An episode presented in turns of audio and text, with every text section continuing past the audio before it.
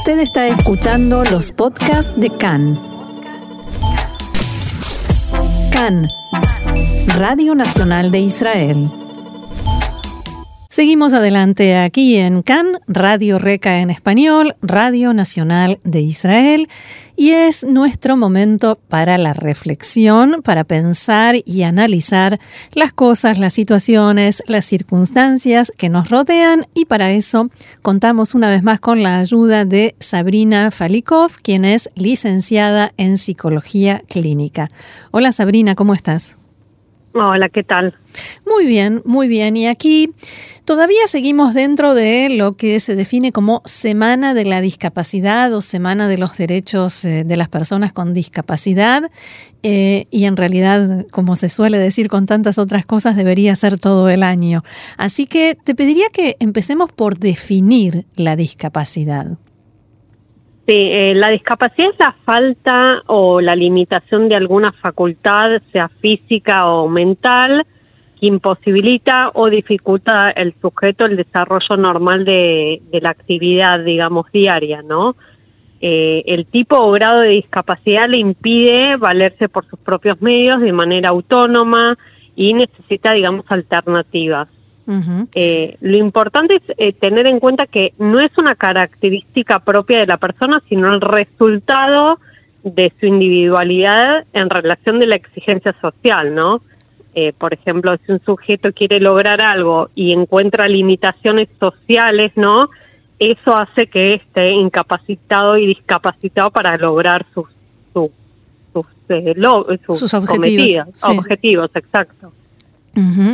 O sea, si la sociedad nos impone que a cierta edad de la vida tenemos que empezar a, no sé, eh, cruzar la calle solos, eh, la persona que no puede hacerlo se considera discapacitada.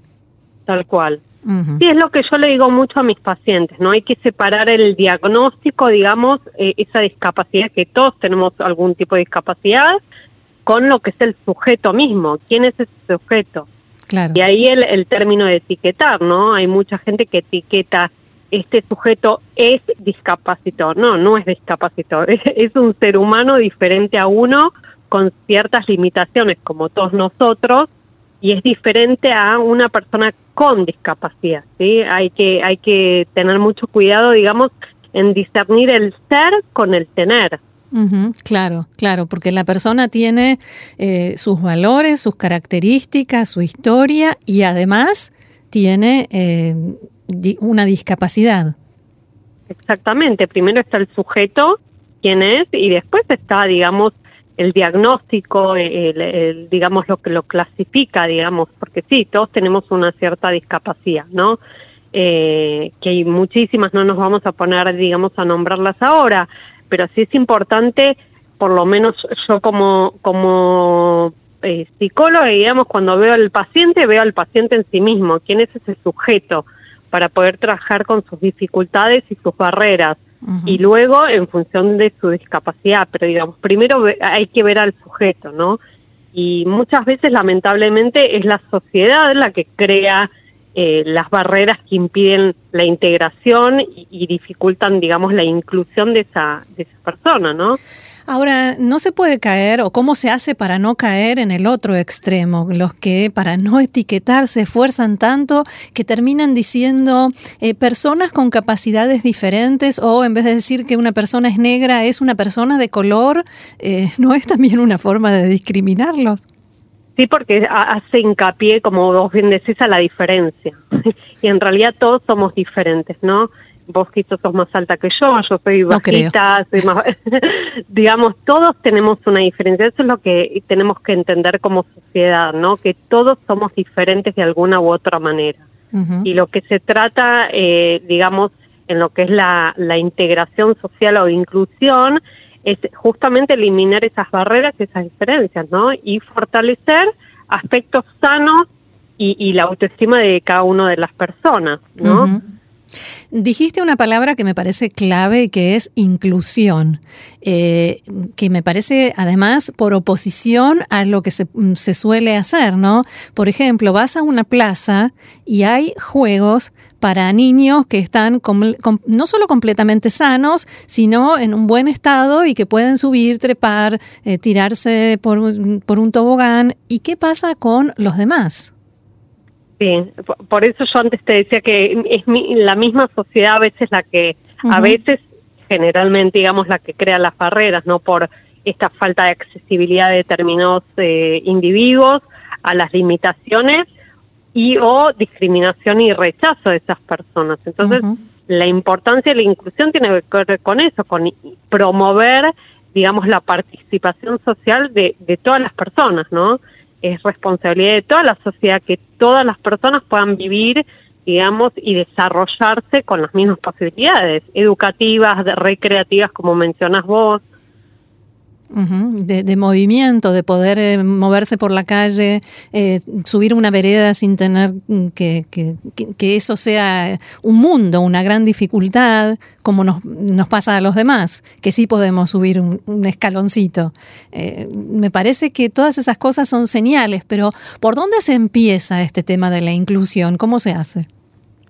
Mira, el, el, primer punto que para mí es sumamente importante y lo hemos hablado en, en alguna oportunidad que tiene que ver con la empatía, ¿no? Que es eh, la capacidad de imaginarse uno mismo en el lugar del otro, ¿no? ¿Qué necesita el otro? ¿Qué le pasa al otro? Digamos, ver más allá de uno. ¿no? Como vos decís, tengo que acceder a un lugar, hay escalera, perfecto, yo puedo acceder a ese lugar, pero bueno, si miro más allá de mí, ¿no? Como digo yo, en vez de ver el árbol, miro el bosque y veo a todos los que participan de esa de esta sociedad, veo que no todos tienen esa posibilidad y por eso pongo una rampa, digamos. Lo importante es la empatía principalmente. Y luego tiene que ver con el trabajo para eliminar lo que es todo lo que sean prejuicios, ¿no? Eh, las culpas, los miedos, eh, las falsas expectativas, ¿no? Hay muchos padres que, digamos, tenían la idea un hijo y, el hijo nace con determinada discapacidad, bueno, poder trabajar esas expectativas y un trabajo social, por supuesto, también, que tiene que ver con trabajar con el rechazo, con la discriminación, ¿no? Con, un rechazo a lo diferente. ¿Qué me pasa cuando hay algo diferente, no? Y entonces la inclusión, justamente, como te decía, se, se, se, se define como eso, ¿no? Poder promover la participación social de todas las personas, ¿no? Es que las personas puedan vivir y desarrollarse con las mismas posibilidades. Y supongo que también tiene mucho que ver con la educación y el ejemplo eh, que vemos desde pequeños y que, bueno, y que damos después como padres, ¿no? Sí, eh, como, como decimos siempre, lo, lo primero empieza por casa, ¿no? la, la el primer punto de, partida empieza por casa y luego lo educativo, que también es un, lugar donde es muy importante fomentar la inclusión, ¿no? Eh, es un fenómeno social para mostrar, para poder, digamos, mejorar y mostrar la calidad de vida de todas las personas, con discapacidad, sin discapacidad, y por eso es muy importante, como vos decías, la, la educación en casa, digamos, la igualdad, buscar la igualdad, la inclusión, el que el otro sea diferente hace que todos seamos diferentes, digamos, es como mostrarnos a nosotros mismos como seres individuales, donde cada uno de nosotros tiene su diferencia y poder aceptar esa diferencia, ¿no? Y no promover el rechazo, la discriminación y mismo en el colegio, ¿no? La educación inclusiva, donde una escuela puede ser escuela para todos. Bien, justamente sobre eso te quería preguntar. Eh, el tema de que haya escuelas especiales, como se suelen llamar, eh, ¿no es, eh, digamos, una desventaja para, en, el, en la idea de, no, no va en contra de la posibilidad de incluir a las personas con discapacidad en el sistema educativo? Mira, yo, yo trabajo en escuelas, digamos, inclusivas y también trabajo en escuelas donde hay clases, digamos, que son niños que están separados de la, otro tipo de clases. Y en realidad la diferencia, como bien decís, tiene que ver con las capacidades de cada uno. Yo, si por ejemplo eh, tengo eh, déficit de atención, que puede suceder, ¿no? Yo tengo déficit de atención y no tengo el mismo ritmo de estudio que un chico normativo, digamos, sin ese déficit, es necesario que yo reciba una educación especial y no está mal. Digamos, cada uno de nosotros requiere de una educación especial. yo creo que acá justamente en Israel está bastante fomentado este tema y, me parece que, que, vamos en pos de evolucionar porque estaba, como te digo, está bastante desarrollado y hay un sistema educativo muy inclusivo que justamente permite eso, en ver a la mayoría, a, los niños como un todo, pero también ver su individualidad, qué, es lo que necesita cada uno de esos niños. O sea que, que, no hay algo, digamos, mm, genérico que se pueda decir, no, la educación tiene que ser únicamente inclusiva o no, eh, los eh, niños con discapacidad no pueden estudiar, sino que hay que ver cada caso. Sí, es que es justamente lo que se hace. Hay niños, yo mm. que trabajo con niños autistas, y digamos, hay niños ah, con, con autismo que, digamos, participan de clases normativas porque están capacitados. Hay niños con autismo que tienen determinadas dificultades que estar en una clase normativa no los va a ayudar, justamente los va a, a dificultar su proceso educativo y por eso se crean aulas más pequeñas, que no hace, digamos, a una discriminación, sino que fomenta lo que ese niño necesita, ese niño con autismo necesita. Claro, responde a esa necesidad. Exacto. Eh, y también, eh, decíamos al principio, hablábamos del lenguaje, ¿no? ¿Cómo aprender o cómo enseñar a nuestra altura a, tratar con personas con discapacidad sin ofenderlas, sin sobreprotegerlas? ¿Cómo se hace? Eh, teniendo un lenguaje inclusivo, digamos, son parte de, una sociedad, no son diferentes, digamos, sin, sin tratarlos, vos dijiste en algún momento, con lástima, digamos, son seres humanos iguales a nosotros, digamos.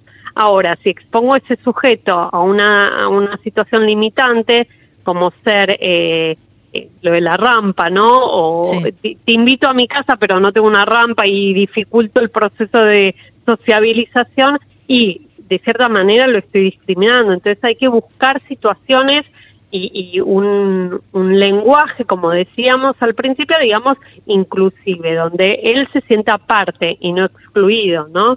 eh, como te decía, etiquetar, digamos, tiene un valor negativo. Ahora, si reconozco al otro como alguien diferente, es, es positivo. Es, es reconocer a un otro como sujeto y no como un etiquetamiento de su limitación. claro. Sí, ¿algún, otra, ¿algún otro aspecto, Sabrina, algo que quieras eh, destacar sobre este tema? Eh, no, como bien decíamos, me parece muy importante eh, transmitir esto a, los niños desde muy pequeños, ¿no? La fomentación de la, de la inclusión tiene que venir desde muy pequeños. Hay libros muy lindos sobre inclusión, sobre niños que son diferentes, eh, donde nacen eh, diferentes, digamos. Eh, entonces, ya desde pequeño un niño puede entender y me parece muy importante que, que se fomente desde edad temprana la inclusión. Muy bien. Apoyo la moción. Sabrina Falikov, licenciada en Psicología Clínica, muchísimas gracias una vez más por esto tan interesante que nos has traído y será hasta la próxima. Muchas gracias a ustedes también. Shalom. Shalom.